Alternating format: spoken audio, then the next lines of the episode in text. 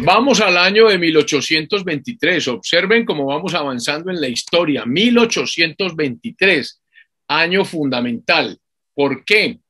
Porque ya hay un congreso sesionando eh, en Bogotá que representa personas de, de Venezuela, personas de la Nueva Granada y personas del Ecuador. O sea, el Congreso de Colombia está eh, sesionando.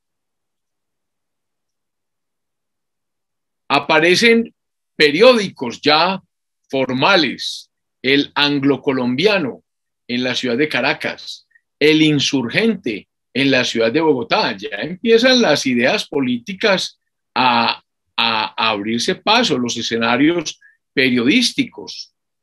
Y hay cierta eh, tensión. ¿Por qué? Porque todavía muchas personas están de acuerdo con el centralismo y otras con el federalismo. Recordemos que había muchos eh, federalistas en la convención de Cúcuta, en el Congreso de la Villa del Rosario de Cúcuta. Lo que ocurre es que por darle gusto a Bolívar, aceptar y considerando la importancia de la unión de tres territorios tan grandes como Venezuela, la Nueva Granada y el Ecuador, pues eh, valdría la pena comenzar a que los lazos fuesen fuertes.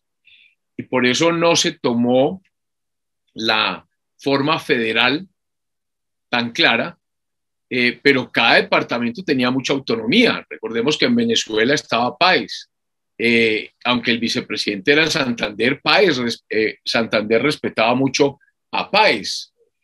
Eh, y ahora en 1823 esas ideas vuelven a, a asusarse. Se creía a través de los periódicos estos que acabo de mencionar, el anglo-colombiano y el insurgente, que había un movimiento desorganizador de lo que se había hecho en Cúcuta. Recordemos que Antonio Nariño se había retirado del Congreso por cuanto él en Cúcuta ya quería era la federalización. Y se dice que ahora quien había sido un enemigo acérrimo de la federación en 1812, hoy era el gran defensor de la federalización, Antonio Nariño. Ideas tan importantes que hay que volver a, a profundizar en ellas. Uno de los temas más importantes que debían tocarse en el Congreso era los empréstitos, los préstamos que tomó Francisco Antonio Osea allá en Inglaterra, porque aquí ya había una discusión, qué tanta autorización tenía SEA para suscribir esos préstamos en esas condiciones. Recordemos que entonces, Colombia envió un reemplazo de SEA. Mandó a José Rafael Revenga allá a Londres. SEA fallece en la ciudad de Bath, como ya lo habíamos mencionado. Em, y esa situación de Revenga en Londres fue difícil, inclusive eh, terminó en la cárcel por acusaciones de los prestamistas de Londres que se estaban sintiendo como, como estafados. Se habla de eh, unos préstamos que se habían hecho con un sillero, el sillero Macintosh, presionando por el pago de esos créditos al gobierno colombiano. Entonces, ese era el ambiente, la atmósfera en el Congreso.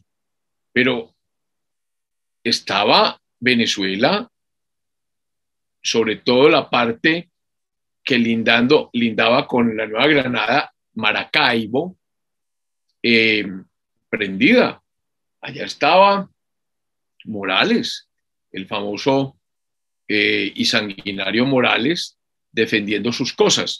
Y los indios, volvemos al tema de los indios, ahora que, que están reclamando tantos derechos históricos, los indios, llamados indios, porque Colón estaba convencido que había llegado a las Indias, porque ese era el objeto del viaje de Colón, los indios. y uno podría decir que son indios en el sentido de que los americanos, eh, la, teoría más socorrida es que habían venían de Asia, o sea, de la India, de Rusia, por el estrecho de Bering. Habían bajado, cruzado por Norteamérica y habían bajado y habían poblado América. De manera pues que tampoco es eh, mm, tan desacertado hablar de los indios. En la época de la independencia se hablaba de los indios, pero el caso es que los indios estaban de parte de los españoles. Eh, por ejemplo, Ciénaga, el San Juan de la Ciénaga, ahí al pie de, Santa Marta, en Ciénaga Grande, donde fue la famosa, eh, donde García Márquez en su novela dice que sucedió la masacre de las bananeras, que después dice en crónicas de su propia vida que, a él no le consta nada de eso, que eso, es una, que eso es una leyenda. Pero los indios eran valientes, aguerridos y siempre defendieron a la metrópoli, a España. Entonces, esta parte de Santa Marta, de La Guajira, del lago de Maracaibo, todo ese sector era, estaba en poder de los españoles. Es, allá habían siempre partidas de estos indios armados eh, en forma de, guerrilla. Esto hace que en Santa Marta haya una rebelión. Fíjense cómo está decadente las cosas en este norte de Colombia. Y en Santa Marta vuelve a ondear la bandera española. Eh, Montilla, que general eh, colombiano, organiza entonces desde Barranquilla a, orillas del río Magdalena nuevamente unas fuerzas para controlar a Santa Marta. Y el 22 de enero de 1823 logra entrar a Santa Marta con su división, y dice José Manuel Restrepo, y tuvo que combatir a los indios obstinados, ya no de San Juan de Ciénaga, de Mamatoco, de Bonda, o sea, Santa Marta y todo este movimiento indígena era absolutamente realista español, entre otras cosas, porque Isabel, la católica, la reina, que sufragó los gastos de Colón, advirtió que no podía esclavizar a los pueblos que encontrase. Y Colón y los españoles conquistadores cumplieron con esa labor. Los indios fueron evangelizados, fueron protegidos por España, se les mantuvo en sus territorios con sus propias eh, autonomías administrativas, eh, recordemos las misiones indígenas en el Caroní, en los llanos orientales, las misiones del Paraguay, toda la, digamos que la, eh, la educación que, que surtieron los, los indios americanos eh, durante la época de la conquista y la colonia. Los indios agradecidos siempre defendieron a su rey, a Fernando, a Fernando VII. Entonces, allá en Santa Marta, en los pueblos de Mamatoco y Bonda, pues tuvo que enfrentarse Montilla eh, y finalmente los derrotó, pero qué, enredo ha existido siempre con los indios. Por eso uno no entiende que ahora los, los, los indígenas eh, quieran destruir todas las estatuas de los españoles, cobrando una deuda a los españoles, si los españoles y ellos eran aliados en la guerra de la independencia, absolutamente aliados los guajiros, los de, los de Santa Marta. En fin, pero aunque Montilla los venció, se dispersaron en guerrillas por toda la zona. volvamos a Maracaibo. Morales, el jefe español, Calzada, retornan a Maracaibo. Eh, esta es otra época, 1823, eh, en la que hay que hablar de un fenómeno mundial apasionante, el romanticismo. A esto hay que ponerle, eh, hay, que, hay, que, hay que ponerle, hay que poner en contexto todas las teorías del romanticismo. Recordemos que Beethoven es un romántico y es de esta época. La, eh, la novena sinfonía de Beethoven es una novela absolutamente romántica. Recordemos a Lamartine, eh, Alfonso de Lamartín, quien escribió esa famosa obra eh, la historia de los girondinos, tan famosa. Recordemos a Lord Byron, todas estas personas. El romanticismo es un fenómeno de la literatura. No, no es solo un fenómeno literario, es un fenómeno artístico. Dicen, dice Van Tieken que es más bien un estilo de vida que se debe hablar de una época romántica, de una política romántica, de unas revoluciones románticas. Por eso es el, el momento de las revoluciones, revoluciones románticas. Por lo tanto, el romanticismo es un modo de protagonizar la historia. No es fácil definir entonces el fenómeno romántico, porque es una manera de sentir, no es un sistema de pensamiento es una tendencia al individualismo. Y por eso Bremont dice que existen tantos romanticismos como románticos. Pero hay algunas características que se pueden más o menos eh, resumir del romanticismo. El romanticismo es una reacción contra lo que llaman la frialdad neoclásica. Fíjense que en la época de, en la época de Napoleón Bonaparte, los pintores son conocidos como, los, como el neoclasicismo. Eh, y todas esas pinturas de, de David son neoclasicistas. Eh, de Delacroix. Y, y entonces el romanticismo se enfrenta a eso porque dice el neoclasicismo es volver a lo clásico, eso es frío a eso le falta espíritu, a eso le falta alma. Entonces, el, el, el, romanticismo es una reacción a ese neoclasicismo. En el romanticismo hay una exaltación del sentimiento, a la imaginación, a la rigidez. Reaccionan frente a ese culto al pasado, que es el neoclasicismo. También tiene mucho de leyenda, de mito, de misterio. Su tendencia es la inquietud, el movimiento, como ellos dicen, el desbordamiento vital. Por lo tanto, el romántico es un revolucionario para la época. También podría decirse que es un conspirador, un agitador. Eh, en la restauración, que es el fenómeno que vamos a hablar enseguida, porque en 1823 vino lo que es la restauración, es decir, el retomar el control de España que estaba en un trienio liberal, la restauración, la restauración de los Borbones en Francia, después de la derrota de Napoleón en Waterloo, la restauración en España, o sea, que el rey vuelva a ser el absoluto, entonces, esa restauración también tuvo apoyos morales en el romanticismo.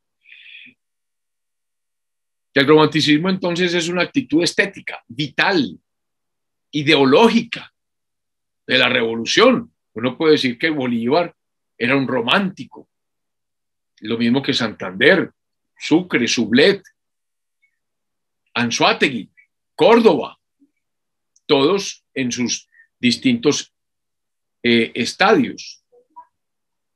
Eh, se podría decir que el romanticismo fue el estilo de los enemigos de Francia y no fue plenamente aceptado en Francia, más que por los enemigos de la revolución. El romanticismo también puede estar relacionado con el tradicionalismo. Eh, el pensamiento racional enciclopedista del siglo XVIII es de tipo cosmopolita, prescinde del pasado, desprecia el pasado. Para el romántico el presente es lo que importa y hay que conquistar es el futuro. Sin embargo, el hombre romántico vuelve sus ojos con idealismo y nostalgia al pasado y se ocupa de la historia más que cualquier generación. O sea, la tradición, por eso puede decirse que también es conservador, está presente en el creador romántico. Ya mencionamos a Byron, a Lamartine, a Heine, a Manzoni, aquel que luchó por la integración de Italia o el creador de la Italia, Manzoni. Eh, también se renueva el romántico en la tradición medieval, espiritualista, cristiana, monárquica. Por eso los restauradores o la restauración tiene que ver mucho con el romanticismo. Adoran el antiguo régimen, no el del siglo XVIII, el antiguo régimen, sino el régimen naciente del medioevo, con todos sus héroes.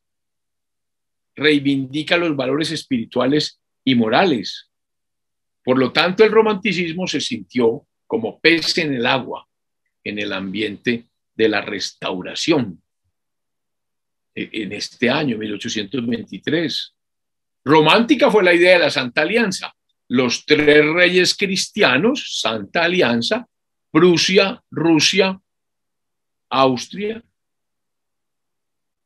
Eh, y por eso decimos que romántico eh, que, la, que la Santa Alianza dice algunos que hasta fue la que inspiró a Beethoven en la iniciativa de ponerle música a la famosa Oda a la Alegría de Schiller, que fue, eh, que es parte de la novena sinfonía. Pero el, el, romanticismo tiene algo más y aquí nos metemos con el nacionalismo. El nacionalismo. Porque frente a la teoría rusoniana de que un pueblo es una continua voluntad de ser, los románticos hablan de un Volksgeist, y eso lo dice Fichte, o un espíritu popular que hace que una nación sea lo que es, que, por, que posea ella misma una personalidad inalienable ante la historia, antes de cualquier pacto social o todo proceso constituyente. Estamos, estamos en pleno nacionalismo, por lo tanto el origen de los pueblos es mítico, es sagrado y está relacionado con las viejas historias de los pueblos que llamamos bárbaros una vez, los germanos, o sea, los nivelungos, Oceán, la canción de Roland o hasta las gestas en España del mío Cid. Nunca, hasta la época romántica, se habían preocupado las culturas nacionales de buscar sus tradiciones, sus leyendas, su folclore. Se fue en todas partes entonces al origen del ser nacional, a las raíces más profundas. Las estudiaron, las amaron. O sea, aparece una actitud nacionalista. Todo esto alimenta la independencia, Fíjense que los nacionalismos europeos fueron una reacción contra el internacionalismo de Napoleón o el supranacionalismo o el imperialismo.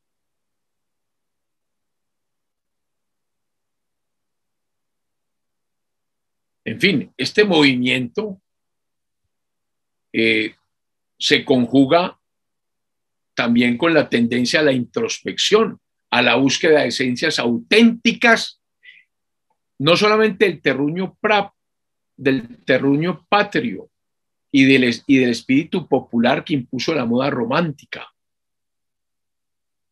Los patriotas son románticos, combaten contra el imperialismo de Napoleón.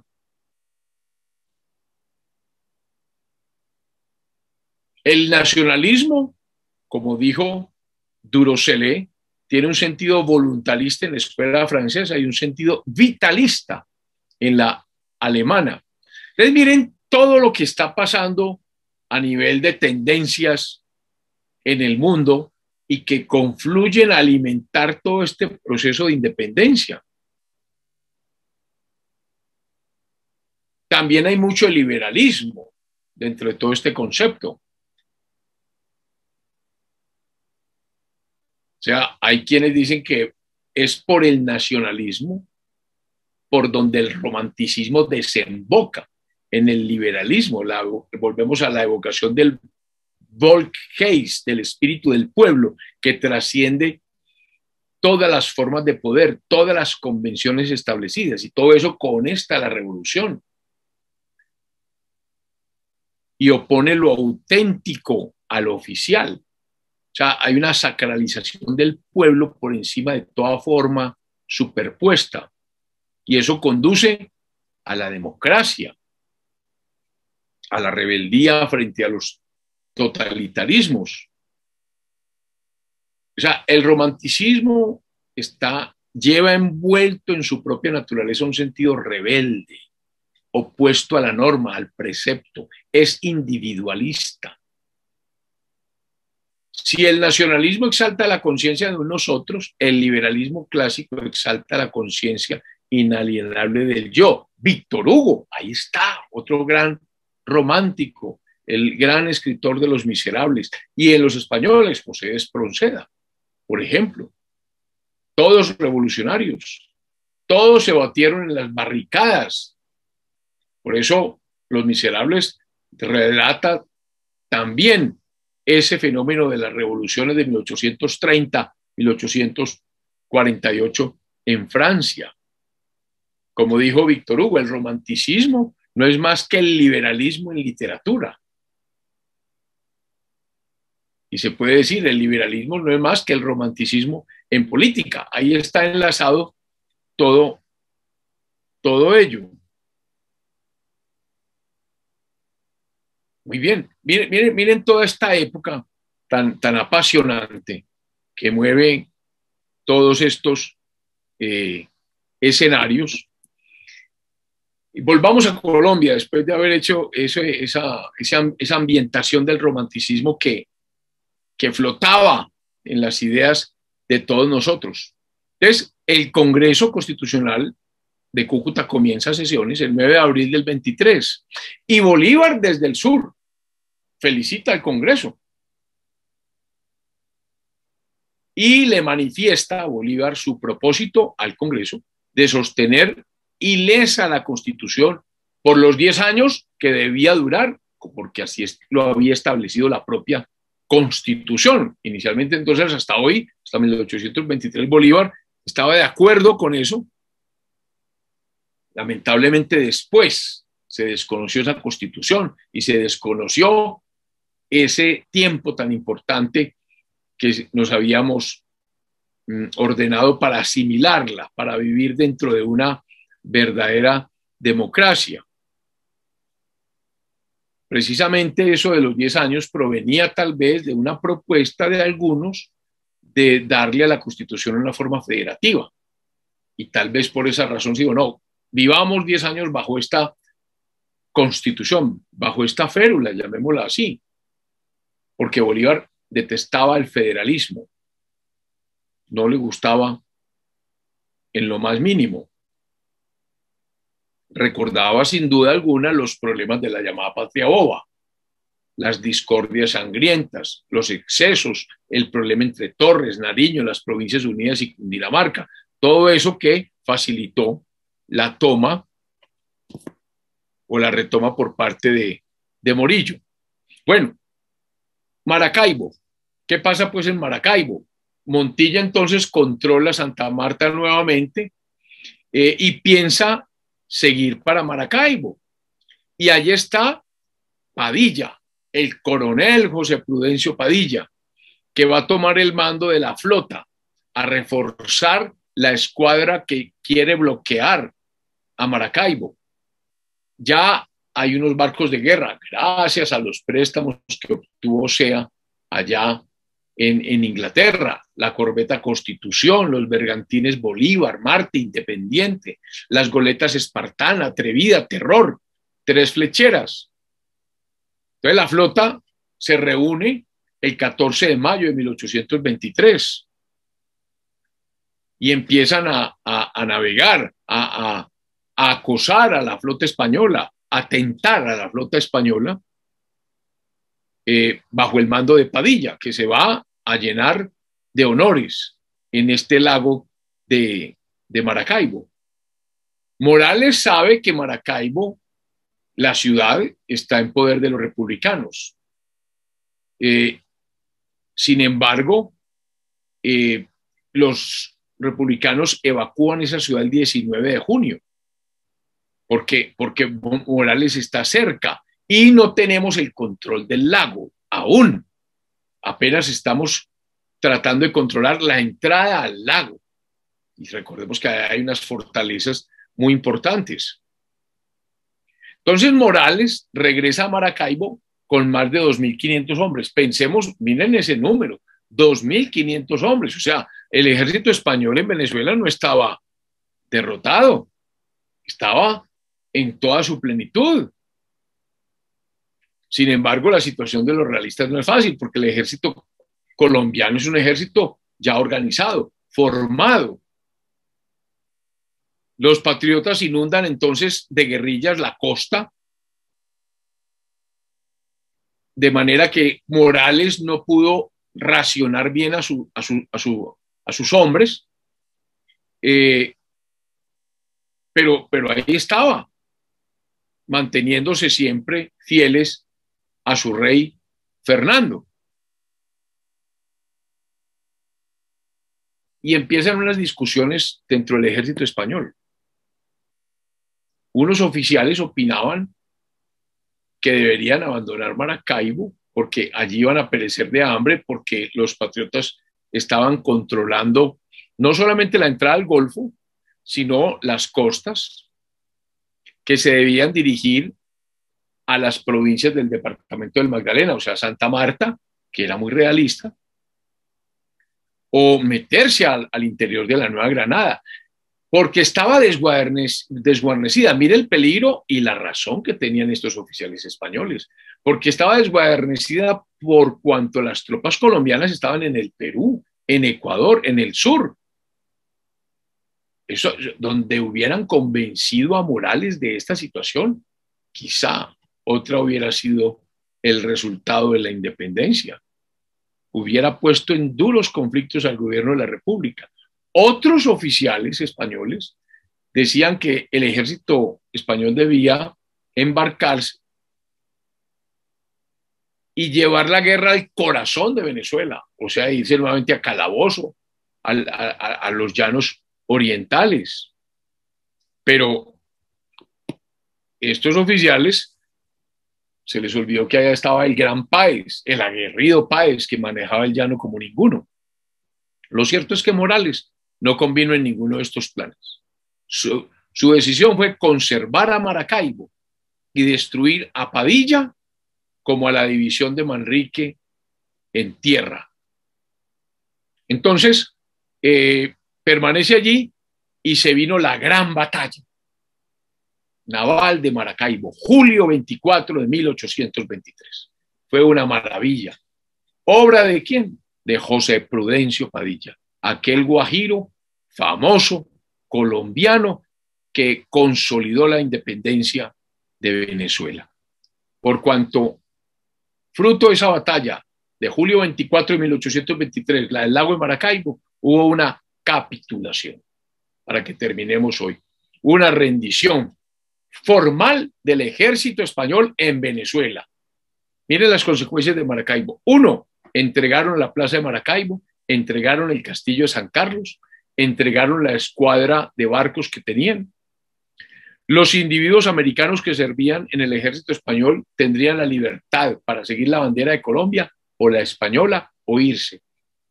Los americanos que permanecieron, que permanecerían fieles al gobierno de la madre patria de España, serían considerados como prisioneros de guerra y juramentados, así como los oficiales y soldados europeos, imponiéndose la pena de muerte a cualquier jefe oficial o soldado de tropa española que en lo sucesivo se cogiera con las armas en la mano en la presente guerra. Cuatro, que los jefes oficiales y empleados civiles del ejército real conservarían sus equipajes y propiedades. Los jefes de guerrillas quedaron comprendidas en los artículos de esta capitulación. Acordóse que las tropas serían conducidas a un puerto de la isla de Cuba, a costa de Colombia, con las debidas seguridades y garantías, así como todas las personas y habitantes de Maracaibo que, siguieran, que quisieran seguir al ejército real con sus propiedades transportables. Los demás que se quedaran debían ser bien tratados, cualesquiera que hubieran sido sus opiniones políticas. Este fue el, el resultado de la batalla de Maracaibo, la rendición de Morales. Termina el problema en el norte de Sudamérica. Ya Bolívar tiene campo abierto para concentrarse en la campaña del Perú. Dejamos aquí. Buena semana.